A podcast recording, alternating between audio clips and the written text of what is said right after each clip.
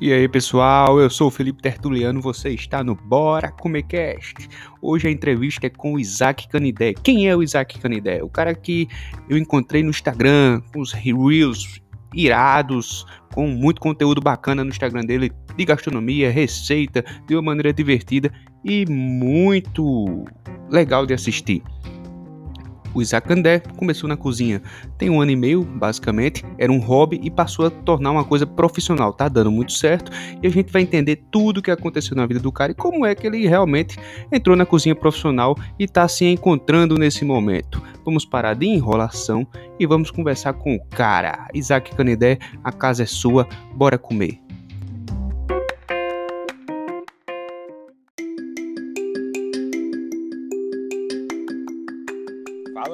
Como é que vocês estão? Meu nome é Isaac, Isaac Canidé, sou cozinheiro, apaixonado por gastronomia e estou aqui a convite do Felipe para a gente gravar esse podcast e contar para vocês um pouco sobre a minha história dentro da cozinha é... e como eu me apaixonei por essa arte que eu acredito que a maioria de vocês ama. Show! Pronto, aí vamos lá. Como começou vamos a sua lá. história na cozinha? É... Bom, Felipe, é... Minha história na cozinha, se você for pegar ela de fato, ela começa quando eu era pequeno, vamos dizer assim. Minha mãe, é, eu sou o terceiro filho, certo? Eu sou o caçula, sempre caçula. E durante a minha infância, adolescência e tudo, eu sempre precisei ser muito autônomo, porque meus pais trabalhavam muito e eu acabava tendo que fazer meus próprios lanches. Então, uma memória que eu tenho bem importante é de que, tipo, com 9, 10 anos ali, eu já fazia um hambúrguer é, sozinho, tipo, grelhava a carne, cortava o pão, passava o ketchup, aí botava na sanduicheira, eu fazia um miojo. Se você prestar atenção assim, são pratos ridiculamente fáceis, mas para uma criança talvez não seja. Às vezes a criança não tem aptidão para mexer com fogo e esse tipo de coisa. E daí uhum. essa consciência só veio à tona depois que eu é, cresci e fui prestar atenção nos fatos. Mas essa minha relação com comida veio daí. Outro ponto importante, eu nunca gostei da comida da minha mãe. O que pode me crucificar porque isso aí é um pecado mortal. Mas ela utilizava muita, muito coentro, certo? Que eu simplesmente, quando eu entrava na minha boca, que explodia ali, para mim já dava ânsia de vômito. E ela fazia muita carne cozida, por exemplo, frango, que até hoje eu tenho um certo preconceito. Aquele bife com aquela textura meio estranha, mano, Deus, não é preconceito, mas para mim, como criança, sem paladar testado, é, eu não gostava. E aí eu ficava com aquela repulsa e eu ficava sem comer e ela brigava e tentava empurrar a força na minha boca e tal. E isso eu conto com a maior naturalidade porque foi daí que talvez tenha surgido essa necessidade de produzir a minha própria comida, o meu próprio alimento.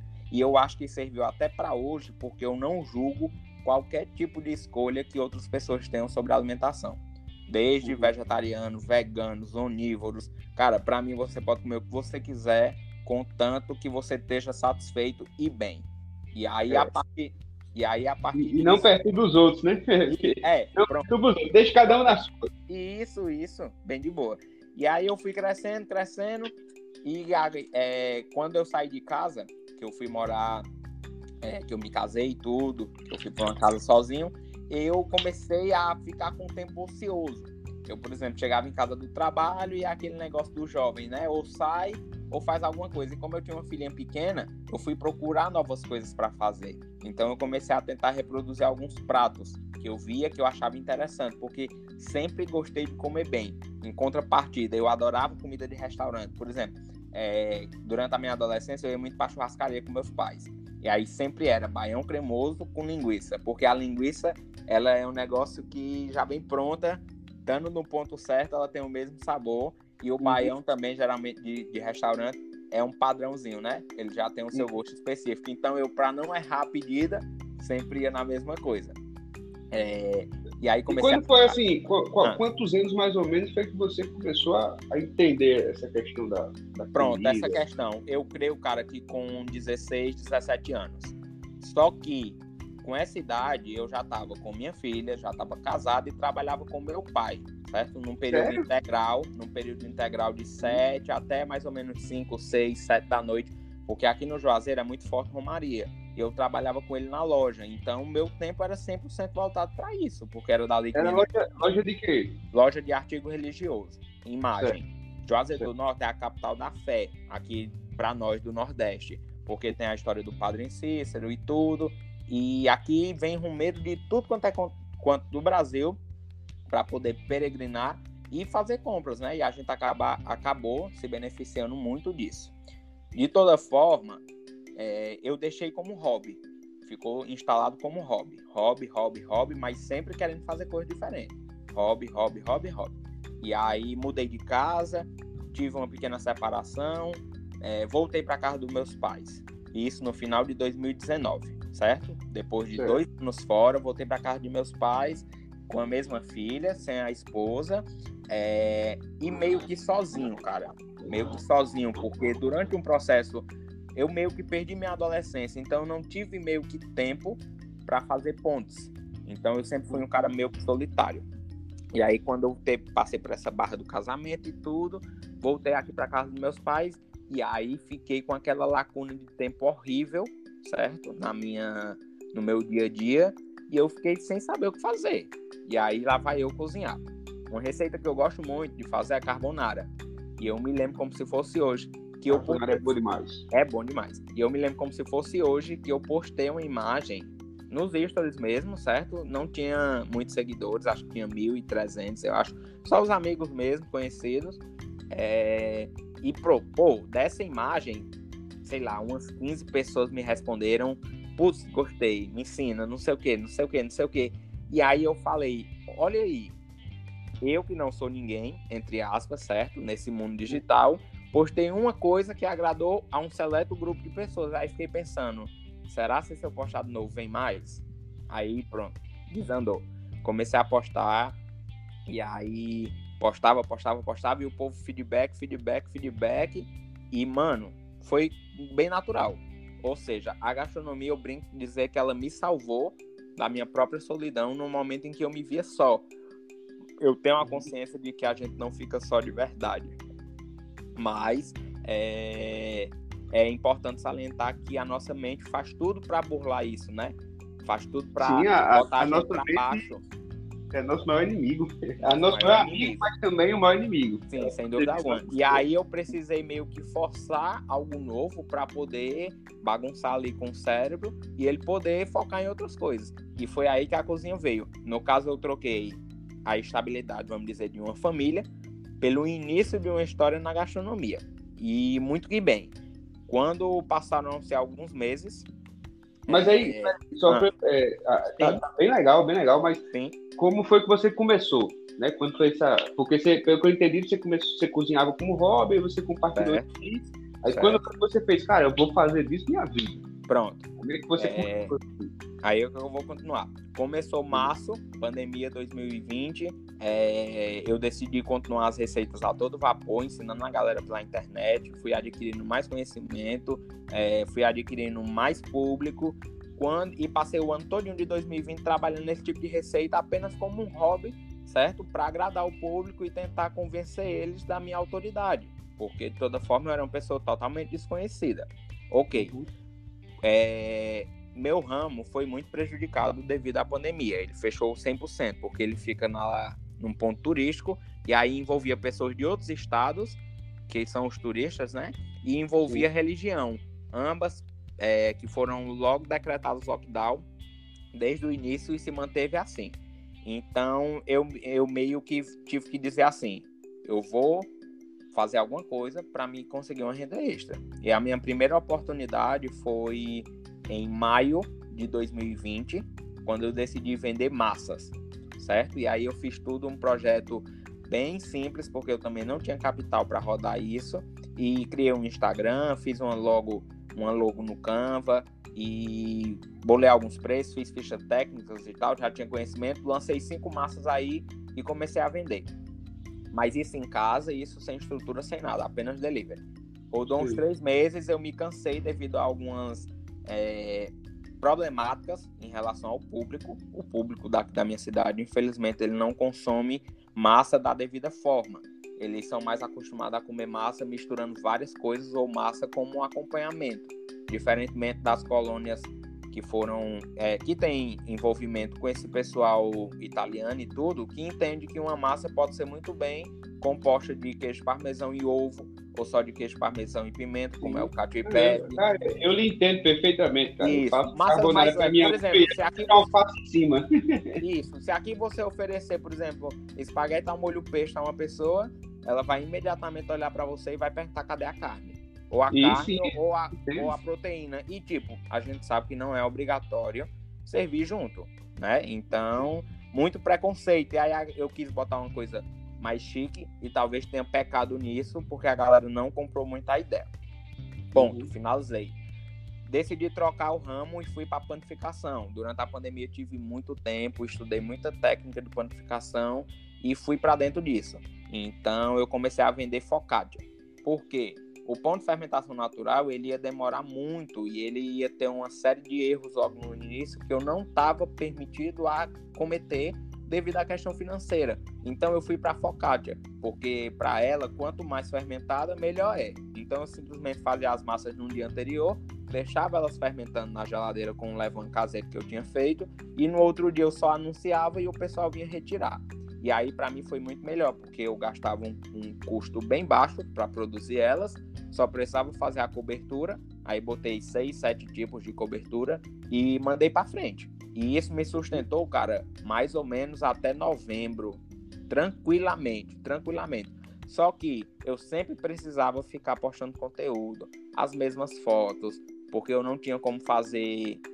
Realmente você pensa que não, mas eu não tinha como fazer nem sequer uma focácia fora do fora do cronograma de preparos, porque já ia me quebrar numa parte financeira. E, mano, isso me deixava louco. Louco, louco. Eu entendo, eu sei que você. Eu sei, eu sei uhum. que você tá falando. É, é, é, é, as histórias se batem, as, as histórias se batem. E aí. É, dinheiro, né? Isso, sem capital para foto em estúdio, para arte, para campanha, para gerenciamento de rede social, nada, nada, nada. Pronto. Chegou em novembro, eu falei, tô cansando, isso tá muito chato. É, é um trabalhar sem capital é muito ruim.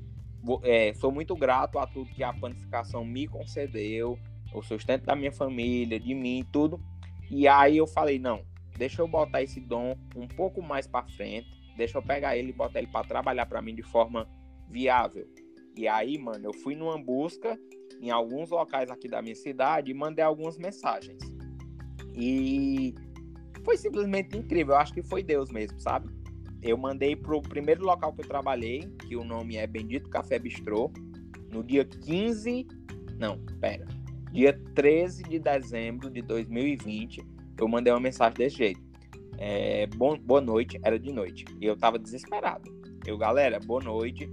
É, tô aqui deixando o meu contato para se caso vocês precisassem de um auxiliar, entrar em contato comigo. Ponto. Na cara dura, na cara de pau, que se uhum. você falar assim, você não acredita. Que eu, um dia desse eu postei até o print, e uma galera veio falar e tudo perguntando como você teve coragem, não sei o que, não sei o que. E eu, mano, necessidade. Simples. Simples e óbvio.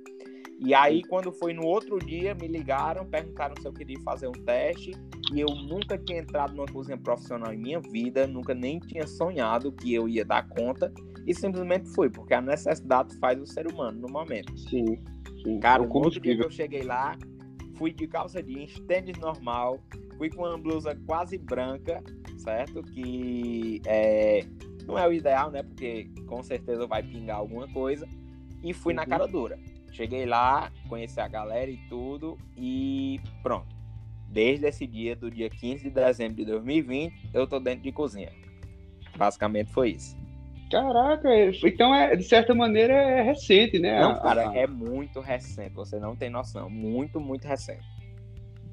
Poxa, mas isso é muito legal, porque você tem um estéreo recente com a cozinha, tá, Sim. tá, tá dando certo. Sim.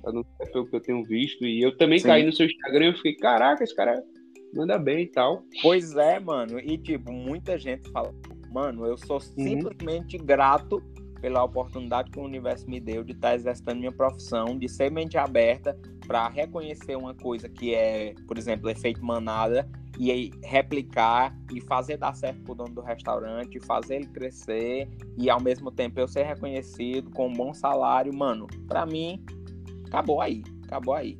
Exercitar a função pelo restaurante, pelo seu nome, afinal toda cozinha leva o nome de quem tá dentro, seja ele auxiliar da limpeza, pia, cozinha quente, confeitaria, leva o nome de quem tá lá dentro e posteriormente, posteriormente ser bem reconhecido. Somente, para mim é só isso que existe. Poxa, e, e no caso você começou, seu primeiro emprego na cozinha foi no Bendito Café. Isso, isso. Trabalhou, você trabalhou lá de quê? De auxiliar. Auxiliar. De auxiliar. Aí agora você na tá na. Na verdade, não era nem. Eu não sei se esse era o termo. Aqui no Ceará, cara, é, tem um sério problema com. Hum, não é, é. Com títulos, vamos dizer assim, certo? Com títulos. Aqui não deixa muito explícito, entendeu? Então eu mesmo me coloquei na categoria como auxiliar. Aí você vai perguntar, pô, por quê? Mas fazia coisa de cozinheiro, né? Pronto, isso. Aí é onde eu vou entrar. Por quê? É, é todo canto. Pronto, pois é. Por quê? Porque só tinha um chefe lá realmente, que ele veio de São Paulo, que eu aprendi muito com ele, peguei muitos macetes de agilidade. E tinha uma outra menina daqui que era formada aqui, certo? E ela também trabalhava lá um pouco antes do chefe e continuou porque ela era boa. Então eu entrei como mais novo, certo? E entrei cru, cru, cru, cru. Então eu lavava prato, fazia crepe, porcionava as coisas, fazia legumes. Quando o chefe estava ocupado, obviamente ele foi me testando, né? Achei interessante porque ele foi sugando as coisas de mim ao pou, aos poucos, vamos dizer. Ele começou perguntando se eu sabia o que era um bechamel. Fui ganhando a confiança, fui percebendo que eu tinha jeito para estar tá dentro de uma cozinha, porque querendo ou não, você precisa ser um pouco atencioso, você precisa ser um pouco esforçado, você precisa estar tá pronto para passar por certas situações é, que nem todo mundo está pronto. Então, é, não vou dizer para você que eu entrei lá achando que ia ser mil maravilhas.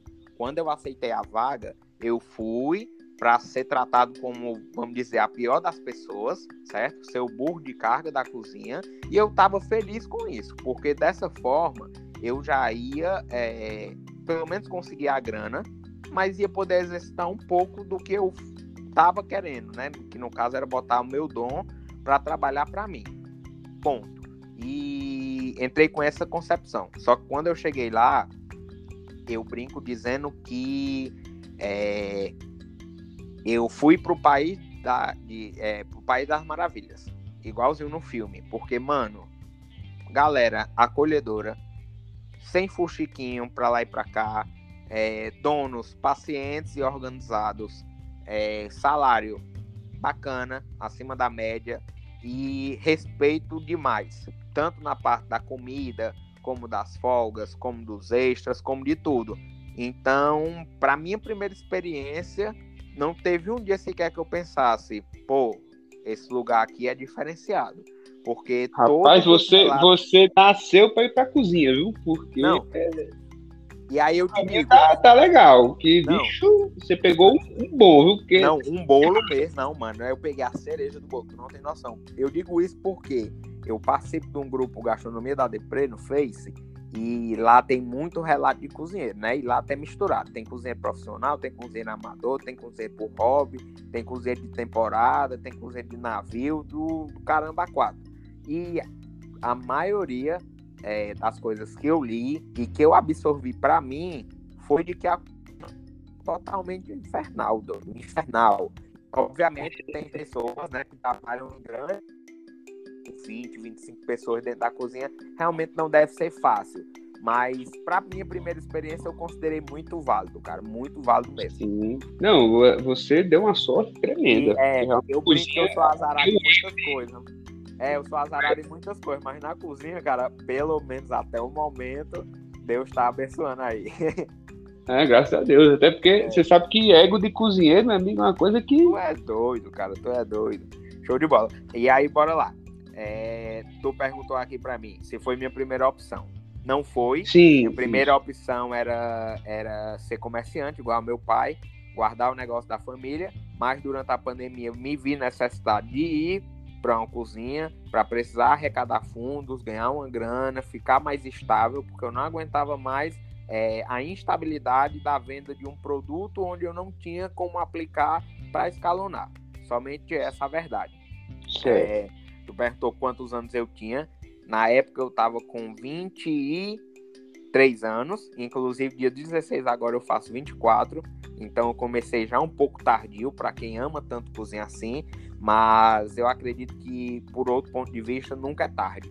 Se você não, gosta do que tá fazendo, é, eu digo assim porque tem muita gente que começa aquela história com 16, 17 e aí na minha idade já tá sendo super reconhecido. Infelizmente, o tempo não gira da mesma forma para todo mundo e eu acredito que eu já esteja bem bacana no meu estágio atual. Então, só gratidão. É... Sim, exato. É, é, teve a entrevista passada aqui. Ah. A Betânia, ela foi pra cozinha com 40 anos, cara. Olha aí, tá vendo? Ela ah, tá eu, eu, presa de eventos, eventos intimistas, Sim. que eu acho que é uma tendência gigantesca. Sim, sem dúvida alguma, sem dúvida alguma. E Mano, tá eu acho o ritmo dela acho fantástico, porque ela permite, cara, não é, é. A galera tem que quebrar essa imagem de que cozinheiro nasceu para cozinha. Não. Cozinheiro nasceu para dar consultoria, cozinheiro nasceu para ser professor, cozinheiro nasceu para ensinar turmas pequenas, talvez em workshop, sim, cozinheiro sim. nasceu para fazer evento, cozinheiro nasceu para buffet. Cara, a gastronomia, glória a Deus, e eu acho isso fantástico nela, dá tantas opções que é meio que impossível você abusar dela. Porque, cara, são muitas áreas para você atuar, muitas e muitas. Sim, cara, e, e, e, assim, na cozinha, como você falou, cada um tem seu ritmo, cada um tem sua, sua característica. Por exemplo, o, o, o cara da confeitaria, a pessoa que está na confeitaria, o homem ou a mulher, Sim. ele normalmente é mais meticuloso. Sim, sim, ele sim. não tem, ele não é aquele agito da cozinha. Sim, cara, fantástica essa sua então, ideia. Então quando você coloca, quando você coloca tudo numa sala ali, estudando ali, com toda certeza, se for uma matéria de cozinha quente, a pessoa tem mais aptidão para confeitaria e o outro tem para cozinha quente, o que tem cozinha quente vai se sair bem, o que tem confeitaria não vai se sair tão bem. Porém, o cara tem que saber, ele tem que se conhecer, porque ele não pode se sentir impactado por essas situações. Isso, isso, isso, isso, isso. Acontece na, na educação, né? cara fica, poxa, mas eu sou lento. Cara, se você às vezes é lento, porque você não tá fazendo o que você é bom. Isso, mano, essa sua ideia aí capta, é, captou perfeito a realidade do negócio. É, por exemplo, eu, é, eu antes, né, eu, como eu trabalhei muito tempo com Romaria e no caixa de loja, de empresa, eu precisava muito fazer nota, botar coisa em sacola, passar troco, e levantava e atendia uma pessoa, duas, três ao mesmo tempo. Então, no meu, na, na minha cabeça, isso já rolava meio que normalmente, certo? Uhum. Eu sempre tinha meus pais do lado para estar tá me dando uma ordem de forma imperativa, ou gritando, ou brigando, e eu fazia mil coisas ao mesmo tempo. Então, quando eu entrei lá, eu percebi, é, através de alguns comentários, que o meu jeito na cozinha é meio, entre aspas, agoniado. Por quê? No meio do movimento, cara, é, isso eu já passei algumas vezes lá no Bendito, mano, Simplesmente eu fecho os ouvidos e, bem dizer, os olhos para tudo que está ao meu redor e só foco na, na, na comandeira. Só foco uhum. na comandeira. E aí eu começo a pegar as coisas, botar na frente do chefe e encho uma panela, seco outra, boto no micro-ondas para descongelar algum produto e rodo e vou limpando as coisas. Isso assim, ó, no estalo de dedo. E eu acho isso muito bacana em mim.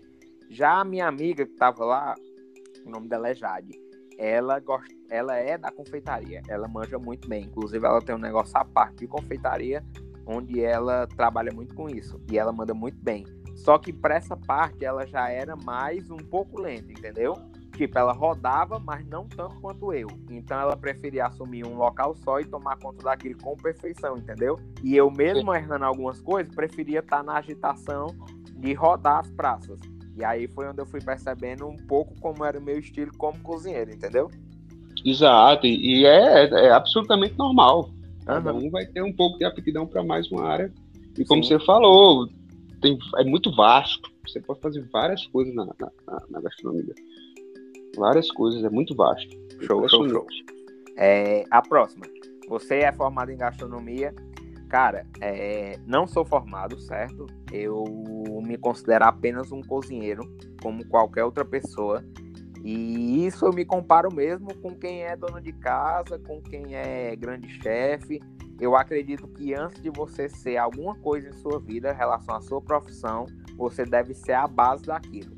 E eu digo isso porque é, antes de você ser chefe, você precisa ser cozinheiro. Se você Sim. não for mais cozinheiro, você não serve para ser chefe, porque aí você vai ter esquecido o que é a cozinha. E para mim a cozinha funciona como base, como é, respeito, como humildade. Ela funciona como você está fazendo uma prestação de serviço a alguém. Se você prestar atenção, as bases da gastronomia ela, ela, elas falam muito sobre servir. E eu absorvi Sim. isso, graças a Deus, muito bem. O cozinheiro, antes de tudo, é uma pessoa que gosta de servir. Isso, isso, sem dúvida alguma. Se não gosta de servir, cara, não serve para nada. O próprio nome restaurante, ele vem de restaurante, que significa restaurar. Que era certo. as pessoas lá para comer, né, e se alimentar e restaurar as isso, energias. Isso, mano. E fazer isso com cozinheiro. Isso, então, isso. Se não isso, gosta de servir, cara, ferrou. Isso, ferrou. E eu te digo isso porque eu, eu já ouvi histórias, cara, que eu fiquei abismado. É, conheci algumas pessoas que saíram da faculdade, foram para o primeiro emprego, não eram denominadas chefes ou líderes da cozinha, seja lá onde elas foram, mas a primeira coisa que diziam era não vim para lavar pratos. Mano, como é que você sai da faculdade onde você aprendeu tudo? Ok, você tem um diploma, mas se é a sua primeira experiência dentro de, um, de uma cozinha, você não pode simplesmente pular etapas, porque aí você não vai conhecer todos os processos, você não vai conhecer tudo que acontece. E se você pula, você perde, você fica mais falho, entendeu? Eu, particularmente, Isaac, acredito que você deva passar por todas as etapas. Não obrigatoriamente durante vários anos, mas você deve entender aquilo que você faz, aquilo. É, você foi para lavar pratos, pronto. Desabastecer a pia porque meus colegas precisaram, o movimento da casa foi bom, é, vou fazer um serviço bacana, amanhã minhas mãos vão estar intactas, show de bola. Precisei passar o pano na cozinha, lavar a cozinha, lavo tranquilamente. Preciso estar um ambiente de trabalho limpo, eu estou mexendo com comida, a casa precisa estar bonita, preciso organizar bonito para no outro dia não ter problema. Precisei carregar o lixo? Pô, não tem problema. O lixo foi eu mesmo que produzi, foi o resto do, do, da comida dos clientes, é a minha própria sujeira, eu e da minha equipe. A partir disso, uhum. cara, quando você define esses parâmetros, você quebra qualquer paradigma de superioridade, mano. E eu acho que todo cozinheiro precisa ser humilde. Eu. Não sei outras Sim. pessoas, certo? Mas não, eu acredito tá... que humildade, cara, faz você ir muito longe. Não, isso, você está corretíssimo, até porque é a melhor maneira de você adquirir o real conhecimento da isso. coisa, entendeu? Pular, pular etapas é queimar conhecimento, é Sim. deixar de acumular conhecimento, porque o cara que ah, não lava o prato.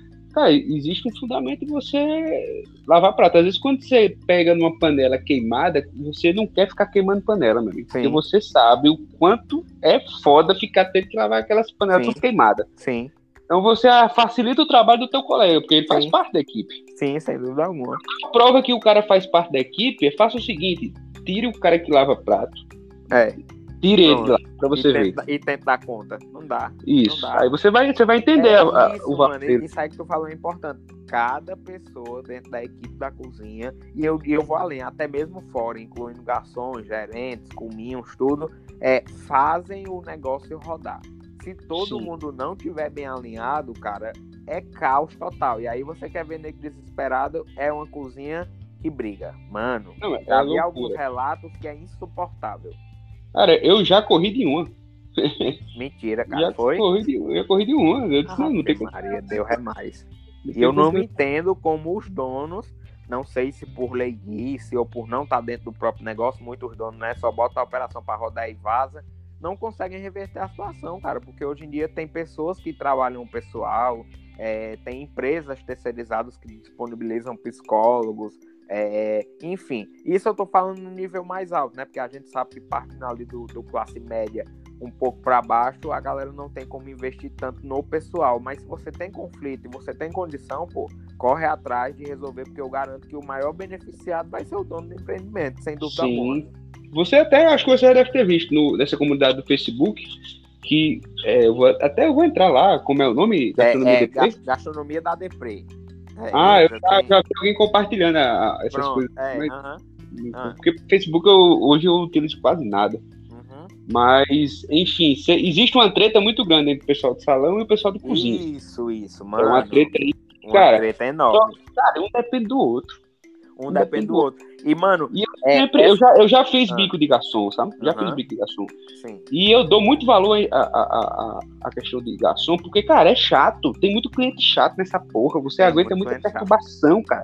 Então, assim, se você acha que é uma merda o trabalho que eles fazem, vá lá ser garçom. Sai é, da cozinha uh -huh. pra ser garçom pra ver Isso se é tranquilo. -huh. Então tem que ter uma harmonia, não adianta. Um não funciona sem o outro. Simples tem assim. que ter uma harmonia. E, e, e, Felipe, eu acho que é até essa minha ignorância de, em relação à experiência, porque eu me considero um bebê ainda caminhando, é, eu vejo que me ajuda a enxergar as coisas como elas devem ser. Porque se a gente botar no papel, é como você diz, tudo deve ser alinhado. Cozinha barra salão numa união só para fazer o negócio dar certo. E como eu nunca vivi uma desunião, eu acho simplesmente normal quando ela é bem feita, entendeu? Mas quando. A... você, cara. É do Mas seu a... tudo certinho. É, mas quando a galera vai relatar, cara, são tretas inimagináveis, cara. Garçom cobrando prato a todo momento, dizendo que o cliente tá errado, ou dizendo que o cozinheiro tá errado, pegando briga e sem levar os pedidos, esquecendo pedido. Mano, é um caos, viu? É um caos. É, tem muito, tem, tem, realmente tem muita treta. Agora, uma coisa que eu aprendi na vida é que quando você entra em site para reclamar, sempre tem mais reclamação. Sempre tem mais reclamação. Porque as pessoas não são muito elogiar, né? Uhum. Elas gostam mais de meter o pau. Uhum. eu Mas... acho isso muito errado em relação a ser cliente. E eu acho que a gente uhum. que tá desse lado de trás da cozinha acaba tomando posicionamentos diferentes. Porque, cara, se você receber um serviço de prestação ótima, uma prestação de serviço ótima, por mais que você esteja pagando, hoje em dia já se torna um diferencial, porque o que a gente mais vê por aí são empresas é, com descaso com o cliente, que não tem, que não estão nem aí. Então, apesar de ser obrigatório, não quer dizer que deva se passar despercebida. Isso. Uhum. Exatamente. Show. Tem que, tem que saber reconhecer. Me diz uma coisa. Ah. Você que você está tendo experiência prática dentro de cozinha, que, no meu ponto de vista, é o melhor, é o melhor conhecimento adquirido, é o conhecimento prático dentro da própria cozinha. Sim. E aí eu vejo várias pessoas que eu considero relevantes no cenário de gastronomia que afirmam isso também. É, você acha que um curso é suficiente para formar um chefe, um cozinheiro? Cara, é... Felipe, sendo bem sincero, eu acho que não. Eu vou te dizer por quê voltamos para aquela mesma minha mentalidade sobre as aptidões do ser humano. Cara, antes uhum. de você assumir, seja lá o que você for na sua vida, você precisa ter umas bases muito fortes que eu considero como humildade, caráter, senso de equipe, senso de trabalho em equipe, é, questão de, de ser maleável. Cara, se você entra em qualquer local, não só na cozinha, mas principalmente nela, porque é a área onde eu atuo, eu posso falar sobre. Se você entra com a mente fechada, querendo assumir tudo, fazer tudo do seu jeito, é, aplicar só suas técnicas, não dar voz a quem está do seu lado, começar com esse senso, a galera pode até lhe respeitar pelo medo, mas nunca pela admiração. E eu acredito que o respeito pelo medo ele não vale a pena, certo? Uhum. Então, eu acredito que o curso é importante, é, as experiências que um curso proporcionam é, a você que quer ser cozinheiro são muito válidas, mas antes deles dois devem vir o ser humano primordial e bem trabalhado, bem lapidado, porque senão não vai ser ninguém, cara. Você vai começar a arrumar treta e você vai, é, com certeza, se desvencilhar dos seus patrões, dos seus colegas, e só vai criar confusão na sua história. E por mais que você seja bom, você vai acabar podendo desvirtuar o seu caminho é, saindo da rota e desperdiçando o seu talento. Isso é um fato, pelo menos para mim. Sim, sim. Eu gosto de, de, dizer assim que tudo que vier de conhecimento para somar é bem-vindo, mas sim. a gente tem que se adaptar à realidade. Então, Isso. se eu tiver, se tem de escolher entre um curso ou um conhecimento prático da realidade e ir para dentro da cozinha, se eu for escolher, eu vou para dentro da cozinha. Se é isso que você quer. Isso, isso. É que nem é. eu chegar e dizer assim, não, se você quer ir fazer um curso lá na França, em Paris, com os melhores chefes do mundo, tá. Se, se, se der para eu ir, eu vou. Pronto. É, é se não mesma... tem, Pronto. se não tem, eu vou fazer o quê? É minha mesma mentalidade, cara. É minha mesma mentalidade. Tipo, no momento, tô sem emprego. Do que é que adianta eu fantasiar, por exemplo, fazer uma faculdade lá em Paris, onde a mensal, é, é, onde o custo anual é mais de 100 mil reais? Cara, isso não existe. Aí eu vou saltar é, colocando expectativa para me frustrar. Sim. Mas eu não digo isso é, 100%. Eu entendo que tem uma minoria que vai fazer o possível e impossível para realizar o sonho. E aí, nesse caso, é válido. Mas se você não sabe nem se você quer, pelo amor de Deus, filho, não faz isso. Tem paciência, descobre as coisas para depois fazer, para depois não estar tá arrependido. Por exemplo, lá onde eu estou nesse trabalho agora, que o nome é Bull 404, é, antes de mim tinha uma cozinheira lá, que o nome dela é Edvânia. Ela é uma mulher, já acho que tem 34, 35 anos por aí, e ela estava me contando a história dela. Quando ela resolveu entrar na, na faculdade, ela simplesmente parou o trabalho dela e disse: Eu agora vou fazer faculdade. E, mano, foi incrível. A mulher largou tudo para poder cursar, porque ela queria ser formada e ela foi atrás do sonho dela. Ela tinha certeza. Então, ela mesmo disse que se endividou um pouco e teve que fazer aí todo tipo de bagaceira no meio do mundo, como trabalhos, bicos, vendas de, de produtos próprios, para poder pagar a faculdade. Mas aí no final ela conseguiu, mano, e deu o cara a tapa de quem disse que ela não conseguia, mostrou mesmo para valer que dava certo e foi. Pronto. Nesse caso aí eu digo, filho, faz o que você quiser. Vai para curso, vai para trabalho, vai para faculdade, vai para fora, pode ir. Se você tem em mente fixado o que você quer, não tenha medo. Agora, se você pelo menos tiver uma dúvida, de 5% de dúvida, não. Porque aí você tá, vai estar tá arriscando seu futuro, a sua parte financeira, é, o seu tempo, sem saber de uma coisa que pode lhe desagradar e lhe frustrar. Sim, sim, tem razão. E, Isaac, você ah. entrou na cozinha, hoje eu lhe pergunto qual é a área da cozinha que você mais se identifica? assim, né? Cara, tem várias vertentes, né? Sim, sim, sim. Mano, é, eu me identifico demais com a cozinha quente. É ali onde eu gosto de estar. Gosto muito de fazer mise en place, gosto muito de porcionar as coisas que é da que são da cozinha quente. É, gosto muito da parte de ir mesmo para a boca do fogão e finalizar os pratos, entendeu? Eu sei que por aí onde vocês moram tem uma pessoa quase que específica para isso. Mas aqui, como a gente tem sempre equipes reduzidas, a gente meio que acaba passando por todas as praças. Então eu meio que sou pau para toda obra, mas quando chega no fogão é onde eu me realizo. Porque é ali que eu mas... estar tá temperando, de estar tá finalizando as coisas, de estar tá botando realmente meu coração ali para que o cliente sinta todo o prazer que ele deve sentir ao comer um prato gostoso. Sim, sim, é isso aí. Ah. E dentro da, da. Oh, mas essa questão de aqui aí. Cara, aqui é, é, Cozinha é quase tudo nordestino. É igual, mano. É igual. Eu é não... quase tudo porque, nordestino assim, aqui em São Paulo, né? Porque nordestino é que aguenta o trampo. Aguenta o trampo. E é, aí é onde você vê, aguenta o trampo. Mano do céu, acho que a gente tá pronto assim pra entrar numa guerra, viu? Mesmo. Porque tem condição não. Mas é, mas é. E, e, e outra, aqui também tem assim, às vezes, não, o cara é auxiliar, mas faz função de cozinheiro, enfim, não muda tanto Uhum. Inclusive, até o pessoal fala, não, mas ganha bem e tal, mas também o custo de vida é maior. Isso, é, realmente tem, esse, essa, é. pequena, tem essa pequena problemática. Geralmente os bairros dos restaurantes são bairros nobres, se eu não me engano. Bairros eu bem, acho que é, se eu fosse dizer assim, qual seria a grande vantagem da gastronomia aqui? Cara, é porque tem muitas opções. Certo né, digamos aqui em São Paulo, se, cara, o que você quiser comer, né, se você quiser comer a gastronomia da Macedônia, você vai comer. Você encontra, você encontra. encontra. Então você tem essa, essa diversidade e a quantidade de pessoas que é enorme, né, porque é o estado mais populoso. É, eu considero São Paulo como a capital da gastronomia do Brasil. É aí onde o negócio gira para qualquer pessoa que quer crescer como chefe de cozinha. E, mano, realmente, como você falou, aí tem de tudo, viu? é, das cozinhas mais exóticas do planeta, eu acho que tem aí até o nosso tradicional baião, com fe... é, baião de feijão verde. Tudo, tudo, tudo tem aí. São Paulo é incrível, cara. Tem, incrível. tem. São Paulo. O que eu tiro onda com, com os paulistas, aí eu, eu tiro onda, né? Porque eu sou nordestino e eu, não, eu não vou perder a piada nem a pau.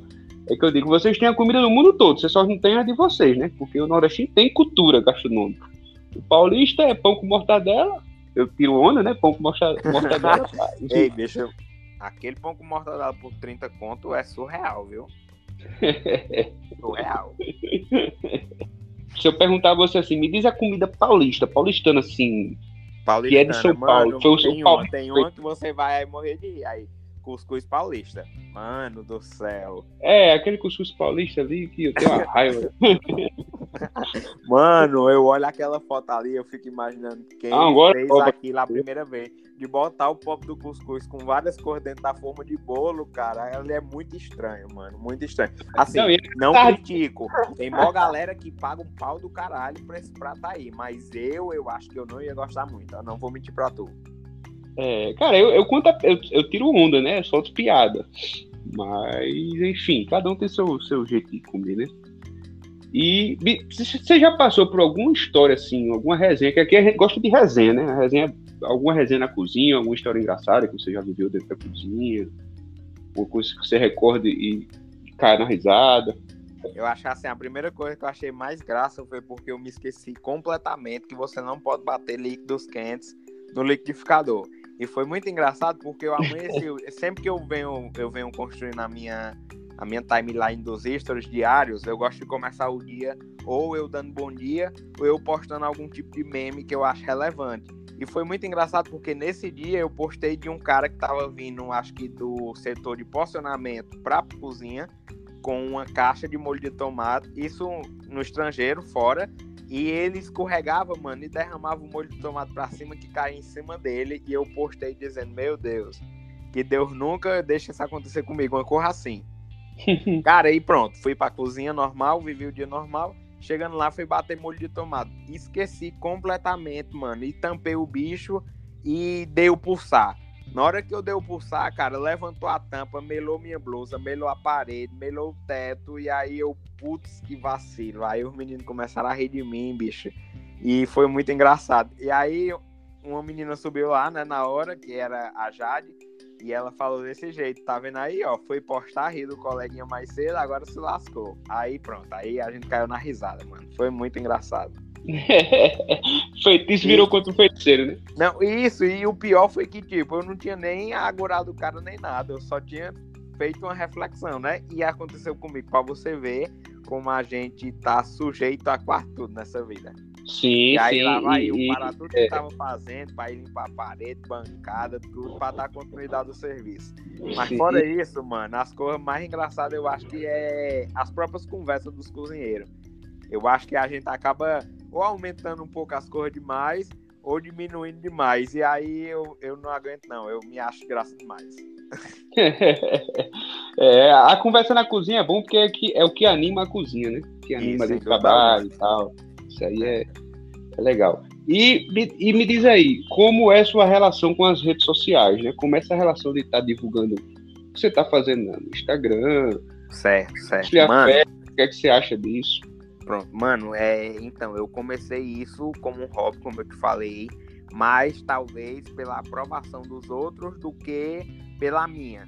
Porque eu já fazia, eu já cozinhava, mas eu não explanava isso para ninguém. Então, quando eu comecei a receber feedbacks, eu pensei, pô, isso eu posso pegar e transformar numa missão.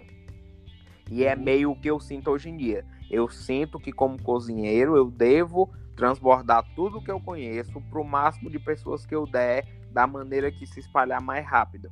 E aí eu passei a levar isso bem a sério, na verdade. Eu, hoje em dia eu faço até cronogramas sobre o que vou postar e tal, para poder abastecer o público, porque eu acredito muito assim, que as pessoas que seguem você e estão ali para lhe ajudar, elas merecem também receber uma coisa em troca. Então, hoje eu vejo muito assim, eu dou um produto, uma receita, um conteúdo, mas eu recebo em troca todo um carinho. E isso me dá vários insights de que o mundo ainda é bom, de que as coisas ainda funcionam, de que eu estou fazendo bem, mesmo que só via internet.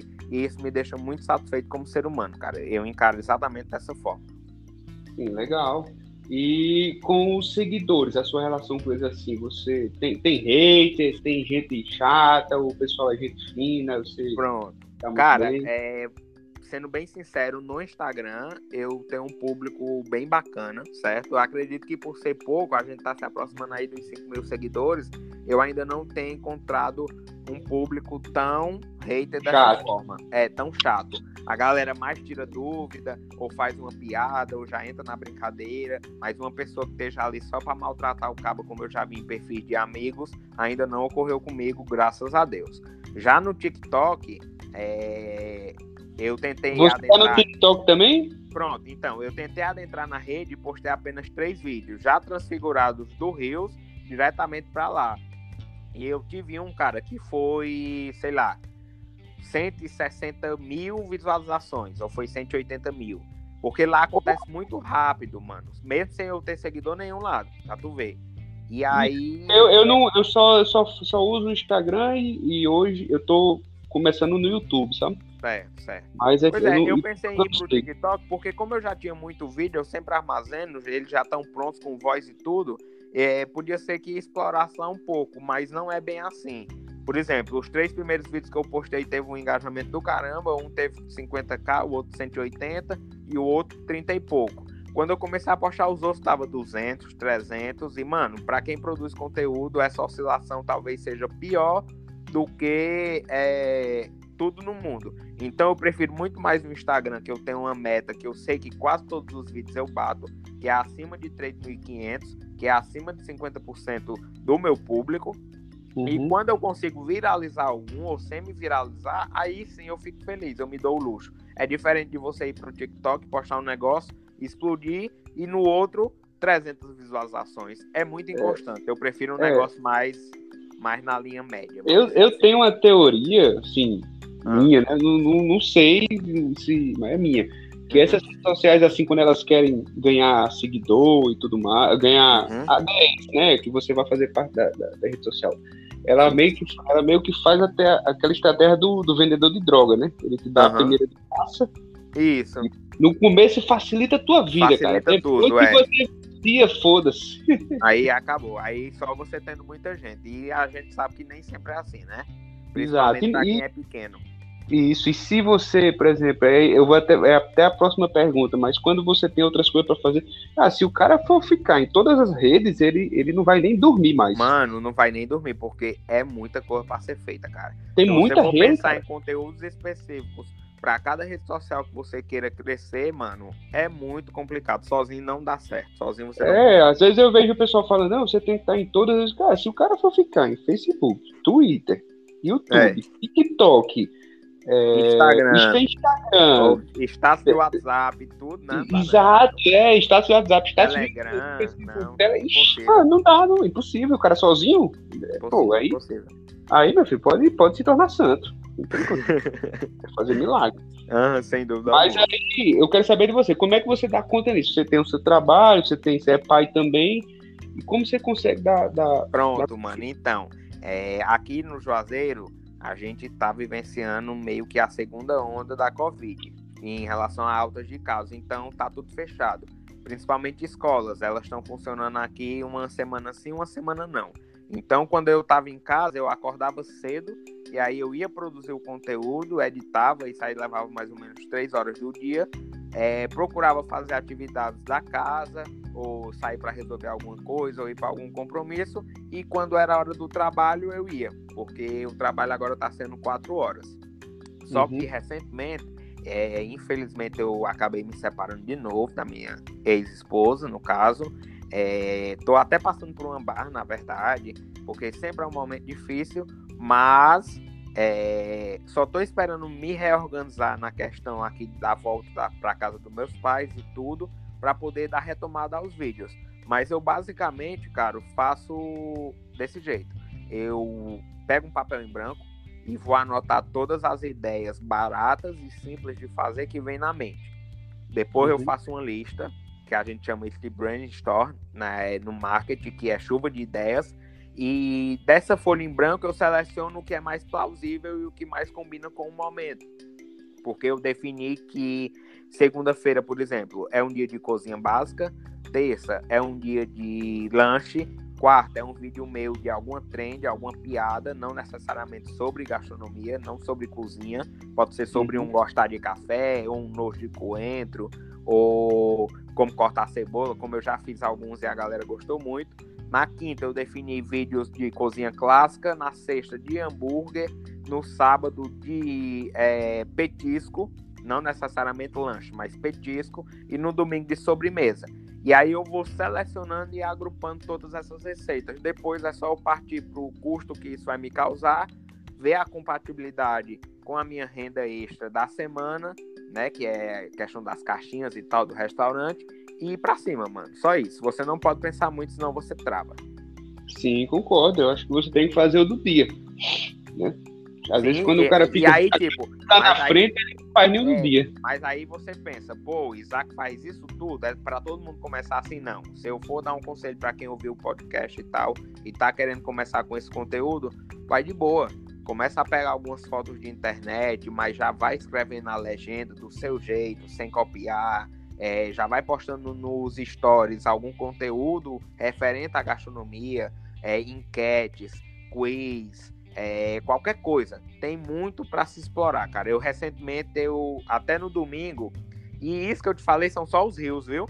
Eu ainda faço uhum. outro cronograma para postar no feed durante a semana. Só que esse é um pouco mais recluso, porque nem todo dia eu consigo fazer um conteúdo decente. E aí, tipo, é, como que eu fiz para alavancar um pouco no meio desse final dessa pandemia? tudo todo sozinho, do... tudo sozinho. Tudo sozinho, a parte criativa. Quando vai para a parte das artes e tal, por exemplo, é, recentemente eu.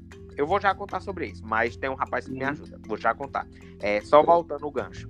No dia de domingo eu deixei para postar no feed alguma coisa que eu interagisse com a galera. Então eu peguei uma foto minha que eu tinha recebido uns salgados e comecei a escrever algumas mensagens bem típicas, como uma treta que você teve na cozinha, ou um prato que te decepcionou, um restaurante que te tratou mal, e buscando experiências, né, para forçar a galera aí comentar o post. E aí é, tive um resultado muito bacana.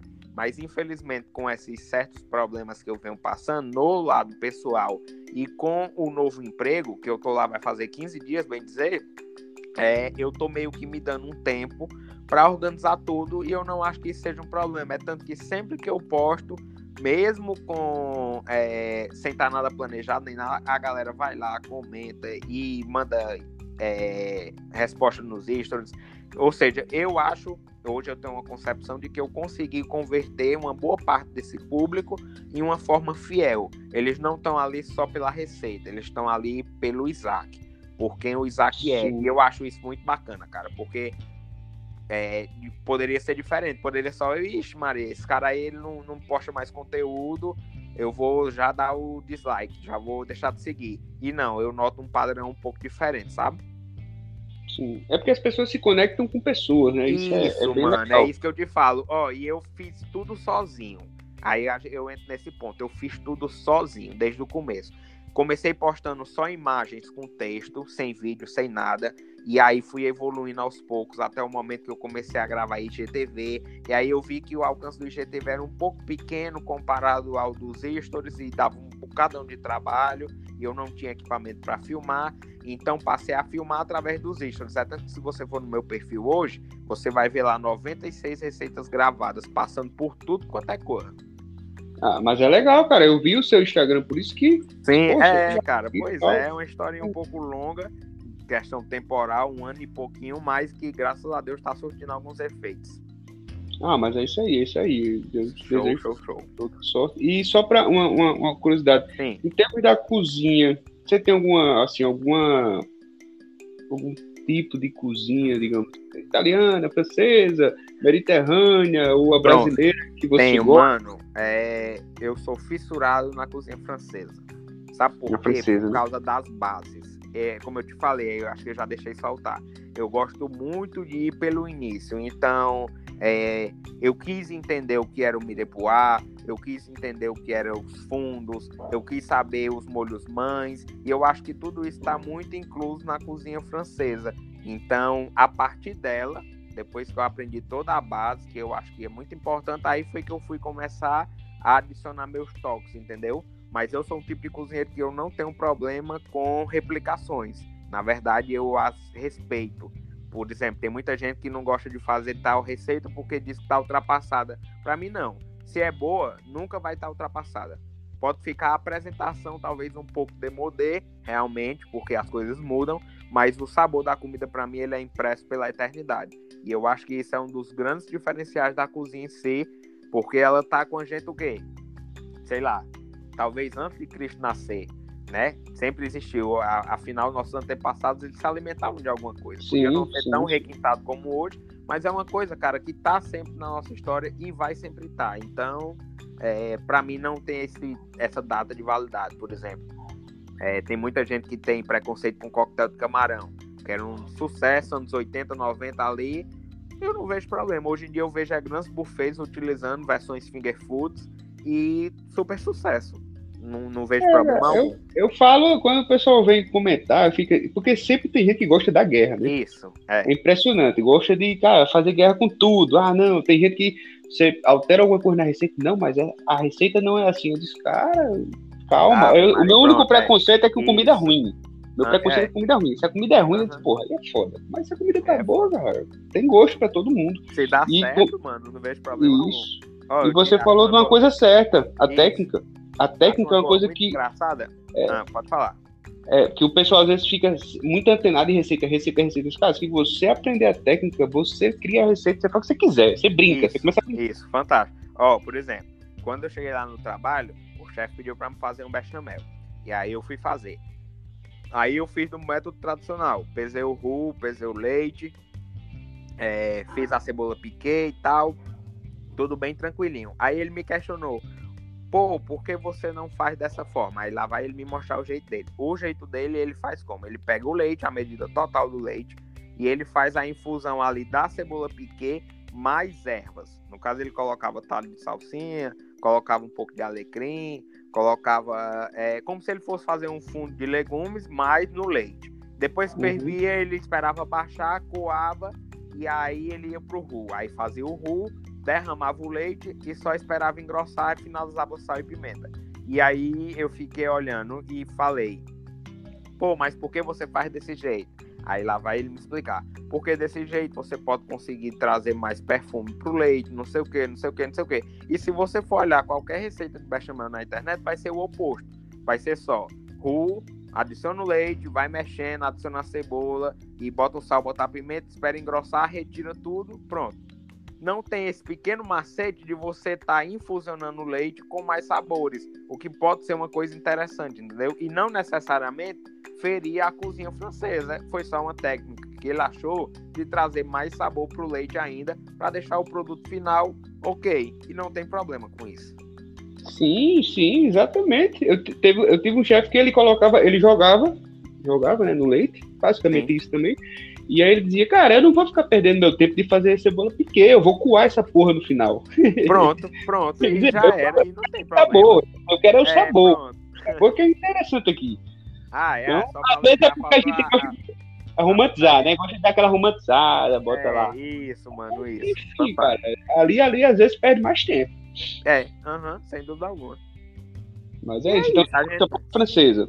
Isso, isso, francesa, eu sou fissurado. Inclusive, se eu puder um dia conhecer, vou ficar muito feliz. Legal, legal. É, cara, todo sonho da gente, se a gente botar na cabeça um dia, ele. Sem dúvida alguma, ele sai do papel. Trabalho. Se alguém disser pra você é fácil, meu irmão, desconfie, porque não fácil. Desconfie mesmo, eu faço, é, não é nem acordar de dia, de. Quando o cara diz assim, você vai ficar rico amanhã, é bem fácil, eu digo, meu amigo, até roubada trabalho, mano. é mesmo, meu bicho, não tem nada, nada fácil, fácil, não. Não tem nada fácil nessa vida, não. Mas aí, para a gente entrar na, na parte final, me diz Sim. aí, se você fosse começar tudo de novo, você faria alguma coisa diferente no seu processo de cozinha? Ou... Cara, não. Não, não faria, porque eu acho que ele foi exatamente como ele tinha que ser. Se eu não tivesse me dedicado a estudar, seja pelo YouTube, por informações de amigo, pela internet, como eu fiz, é, eu jamais teria pelo menos o mínimo de noção do que é uma cozinha, se eu não tivesse vivenciado isso. E aí eu ia entrar também pela parte financeira, mas aí eu ia ser um desastre. E aí eu ia ser demitido, talvez me frustrasse e nunca mais gostasse de cozinha. Então eu considero que todo esse meu processo caseiro em casa, postando vídeo, tentando ensinar algumas galera, é, algumas pessoas, porque eu não sou especialista, não me considero até hoje, é, eu acredito que foi muito válido sim. E eu acabei podendo fazer o meu caminho do jeito que eu queria, que era justamente estudar em casa, testar minha aptidão, ver o quanto eu ia receber, é, gostar da, do valor e me esforçar mais ainda para ser reconhecido. Foi simplesmente essa minha história e é essa que eu pretendo seguir até eu adquirir estabilidade e aí sim fazer uma faculdade. Sim, legal. E outra, quando você ensina, você aprende também, né? Você aprende duas sim, vezes. Sem dúvida alguma, porque é, eu gosto muito dessa interação. Quando eu posto algo, quando eu mando para alguém, aí eu já recebo um, um, um, um feedback, às vezes mudando uma coisinha, que, pô, faz total diferença e eu sou super de boa com isso. Quem tiver mais conhecimento, pô, pode chegar e me dizer como é, que a gente aprende, passa a executar, faz teste e pronto, leva pra vida. Acabou o problema. Sim. Não, e conhecimento sempre é bem-vindo, ninguém Sim, sabe de tudo. É, Se disser que sabe alguma. de tudo é, é, é mentiroso. Sem dúvida alguma. E, Isaac, fala aí, para quem tem muito estudante aqui que escuta, quem tá pensando entrar, porque uma das minhas ideias até nesse podcast foi justamente criar uma situação de quem eu às vezes sentia falta de escutar pessoas que, que estão realmente dentro do negócio, sabe? Sim, Sem queria mexer com a galera, né? Queria mexer é, com a galera. Que, isso, quem está fazendo aquilo que eu queria fazer. Então dá esse conselho para quem quiser entrar na cozinha. Pronto, cara. É, o que eu posso dizer a todos vocês que escutam o podcast e tal e têm a confiança no conteúdo do Felipe é que você deve ter, primeira coisa, certeza do que você quer fazer para que você e que você não tenha nenhuma decepção. Depois, é, você deve avaliar o seu conhecimento sobre gastronomia para você ver se você tem pelo menos é, alguns escopos, alguns rascunhos do que um cozinheiro deve ser e do que, que ele deve fazer, para você também não chegar num local 100% perdido. Depois, a parte financeira eu acho que é muito importante. É, todo o trabalho hoje em dia, principalmente na crise que a gente está, é, é meio que uhum. voltado ao que você vai ganhar. Primeiramente, você não vai ganhar pouco imediato, certo? Ou, a, aliás, primeiramente você vai ganhar pouco, porque é seu primeiro emprego, talvez, é sua primeira condição, mas você não deve deixar isso se atrapalhar. Qualquer ajuda bem-vinda na hora da necessidade deve ser tida como máxima gratidão, porque é aquilo ali que vai lhe mover diariamente. Então também não adianta você entrar e ah, o dinheiro tá pouco, não sei o quê, que eu não dou 20 dias para você cair seu rendimento ali pela metade e você não tá mais satisfeito, porque realmente a cozinha pega um pouco no pé. É, você alinhando então seu conhecimento com a parte da grana, que é porque a gente trabalha, né? A gente trabalha porque ama, mas a gente não vai trabalhar de graça, né? Não existe isso. Então, depois que você alinhou essas duas partes, cara, você vai para dentro do negócio em si. E aí você precisa prestar atenção em alguns fatores importantes dentro da cozinha, é, que são é, principalmente como organização, é, são fatores como liderança, gestão de pessoas, você entender um pouco sobre finanças, porque você vai estar num local onde não é simplesmente fazer tudo do seu jeito, fora do olho, ou aliás, fora do padrão no olhômetro, você está mexendo com um negócio que custa dinheiro e que você precisa seguir algumas regras. É, depois, você precisa ser muito cabeça aberta para receber dicas, é, entrar com, novos, com novas ideias, fazer modulações lá dentro, eu acredito que isso é muito válido. E aí, depois que você pega esses macetes e você diz, pô, concordo com ele, estou pronto, você deve ir para a parte mais difícil, que é realmente saber o que se faz dentro de uma cozinha. E aí pega um pouco mais pesado, porque todo cozinheiro, inevitavelmente, vai ter que lavar prato, vai ter que lavar chão, vai ter que contar estoque, vai ter que fazer lista, tratar com fornecedores. É, são pequenas coisas chatas tecnicamente, mas que elas fazem parte do universo. Então, é, você precisa ter em mente. Fora isso, ainda vem a parte de que é um trabalho noturno, é um trabalho que consome um pouco do tempo da pessoa, você vai deixar de estar em certos compromissos, por exemplo, Dia dos Namorados não existe, é, Natal e Ano Novo em grandes redes não existe, então você tem que estar pronto para abdicar um pouco do social para poder ganhar essa grana e ganhar o reconhecimento que você tanto espera. Depois que você avaliou isso tudo, mano, se você considera que tá pronto, cai para dentro e vai em frente, porque eu tenho certeza que mais cedo ou mais tarde vai vir a recompensa. Tem muito segredo. Sim, sim. E você falou bem aí da questão de, de cozinheiro, ele trabalha quando os outros estão trabalhando e ele trabalha isso. quando os outros estão se divertindo. Isso, das duas maneiras, não tem jeito. Não tem jeito. Então, é isso. E isso a gente aí. sempre pede aqui hum. para se convidado puder deixar uma receita simples, uma, uma, de preferência uma receita simples, porque como é áudio, não adianta fazer uma receita muito sofisticada que o cara certo. Cara, vai ter dúvida. Pois... Não, de boa. Então eu vou ensinar uma receita que eu adicionei agora lá no restaurante onde eu tô. E ela tá simplesmente fantástica e todo mundo tá gostando. É assim, você vai pegar um coco seco e aí você vai fazer o processo para abrir ele e tirar a polpa. Que eu utilizo assim, eu faço um furo nele, tiro a água e aí eu levo ele pro fogo. E aí eu deixo ele ali seus 10 minutos na boca do fogão mesmo, tostando, para poder rachar a casca. A partir daquele momento eu levo ele para uma fonte gelada, pode ser um freezer, uma geladeira, e deixo ele ali mais ou menos 20 minutos só para ocorrer o choque térmico e soltar a casca realmente de dentro. Aí eu volto ele para a bancada, eu parto ele e tem o coco em si, que é a polpa do coco, né? Que geralmente do verde é mais fácil de conseguir, mas a do seco eu indico mais porque ele já está numa, numa, numa condição melhor para se trabalhar. Pegou aquela polpa do coco, aquela casca branca, corta ela em cubos, leva no liquidificador com um pouquinho de água, certo? Com um pouquinho de água só. E você vai bater ele até que ele vire uma substância meio que líquida, pastosa. E aí, isso aí já podia ser. Deus te abençoe. Tô falando aqui com meu pai. Uhum. é, e aí ele vai ser uma. Ele vai acabar virando uma pasta, certo? Com um pedaço é. de coco e com líquido. Inclusive, eu já deixo o gancho para quem for vegano, que é dessa forma que se faz leite de coco é, caseiro. É só você bater simplesmente a polpa do coco com água e ele já vai virar ali o leite de coco. Pronto. Dando uhum. continuidade à receita. Pegou aquela polpa, bota num paninho, certo? Como se fosse fazer pamonha.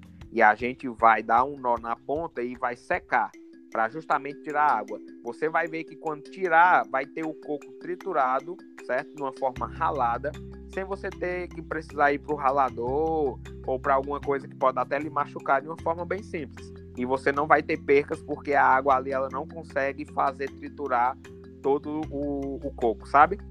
Uhum. Pronto. Daí você tirou o soro do coco, né? Tirou aquela água, sobrou só o coco ralado.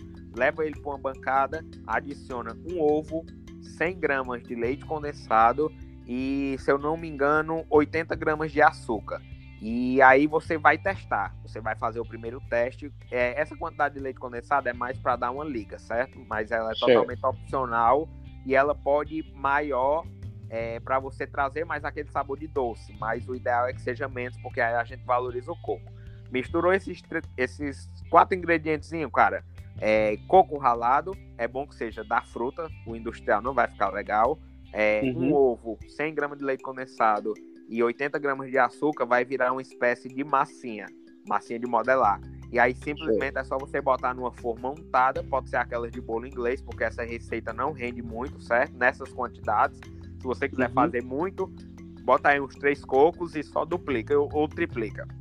E aí você vai mandar pro forno por 18 minutos a 180, cara, e ela vai soltar do fundo com muita facilidade, tranquilamente. Você vai ter um formatinho de bolo, só que sendo uma cocada, uma cocada de forno incrível, com sabor de coco de verdade, nada industrializado e rapidinho de fazer, que dura aí seus cinco dias tranquilamente na geladeira, não precisa ir pro congelador, e dá uma rotatividade bacana, além de ser super barato.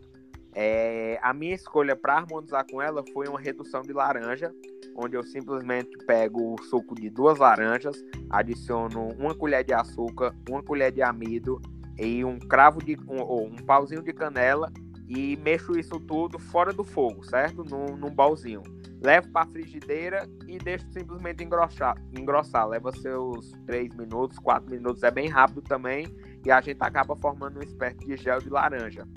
E aí você vai pensar, pois, Isaac, coco mais laranja eu também tinha esse preconceito quando eu estava fazendo a receita, mas eu precisei usar coisas ao meu redor para também não fugir muito da logística do restaurante.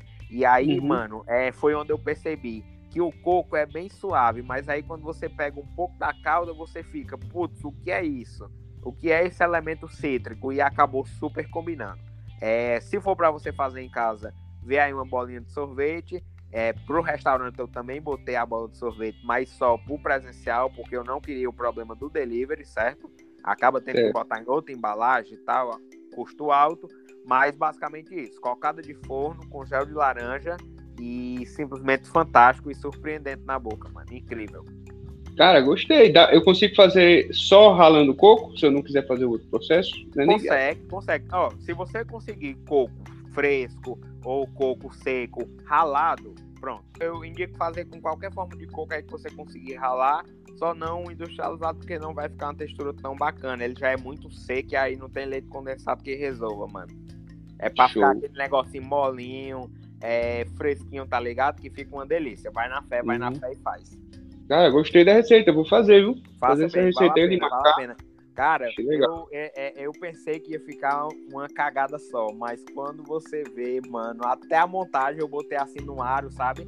É, porque uhum. assim, a gente tem que pensar como cozinheiro, né? Se eu vou pegar uma forma de bolo inglês mais curta, porque eu tô só trabalhando com delivery e tal, eu vou botar no aro. Certamente vai sobrar o resto do quadrado, né? Que são as bordas. Mas aí onde uhum. vem o macete. Como é uma mistura parecida com bolo, não tem problema nenhum você pegar os pedaços adjacentes, colocar no mesmo aro e dar uma pressionada. Na hora que você sobe o aro, fica ali a bolinha do mesmo jeito e o cliente nem vai notar é, que não é uma bola perfeita como tecnicamente deveria ser. Então é uma sobremesa que além do custo-benefício, da durabilidade, você ainda consegue evitar mais perdas. Show, Sim. show, show. E consegue moldar bem, né? Sim, sem dúvida alguma. Porra, legal. Vou fazer a receita aí, vou lhe marcar. Vale a pena, faça, vou lhe cobrar, viu? Vou lhe cobrar. Cara, mas foi um, foi um prazer, uma honra enorme falar com você. Sim. Eu já eu tenho acompanhado você no Instagram e admiro o seu trabalho lá. Desejo sucesso para você, você alcance seus objetivos. Sim, sim, sim.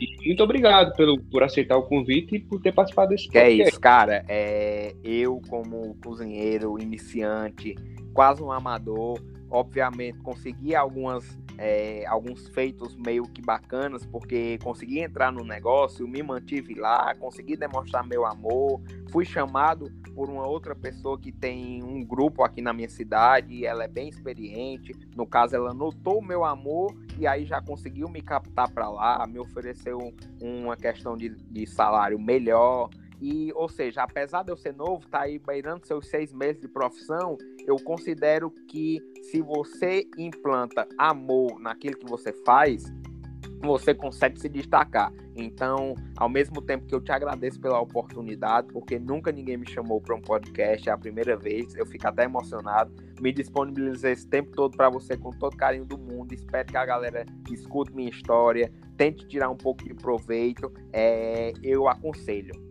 de antemão a todo mundo que ouvir, faça o que você tiver de fazer com amor. Faça com amor, é, inicialmente sem pensar tanto no retorno financeiro, que você mais cedo ou mais tarde vai ser beneficiado. E isso não é uma historinha de faz de conta. Não tem como você prestar um serviço de qualidade, diferenciado das outras pessoas e alguma pessoa perceber isso pode ter certeza que tem gente prestando atenção a você, mesmo talvez você se achando pequeno. Não desista, corra atrás, continue estudando, porque a vida de cozinheiro é sobre estudo. Não critique nenhuma classe é, gastronômica, seja por opcional de comida, celíacos, veganos, vegetarianos, é, galera aí tem dieta restritiva. Aceite tudo, tente levar com naturalidade mas ao mesmo tempo também se firme nas suas bases, saiba o que você gosta de fazer, não fique um avoante no meio da cozinha. É... E, mano, vai para cima. Trabalha todo dia, aproveita a folga, cuida do bem-estar, cuida dos amigos, faz pontes, muito network é importante é... e vai crescendo. Lembra que tua história é somente tua, tu tem o poder de mover ela, não deixa isso na mão de ninguém. Se tu quer, vai atrás. E eu te garanto que é, ao longo do tempo, seja lá três meses, seis meses, um ano, você vai alcançar pelo menos uma parcela dos seus objetivos. E aí, durante sua trajetória, bicho, é fogo, é fogo, é fogo, é fogo e vai para frente. É, é, isso, que eu aí. falo para todo mundo. É isso aí. Valeu aí. Espero que Ei, esse cara, seja o primeiro podcast. Muito obrigado de coração, viu? Espero que tenha ficado tudo bacana. É... Foi um prazer imenso participar. Valeu, valeu, valeu. Um abraço.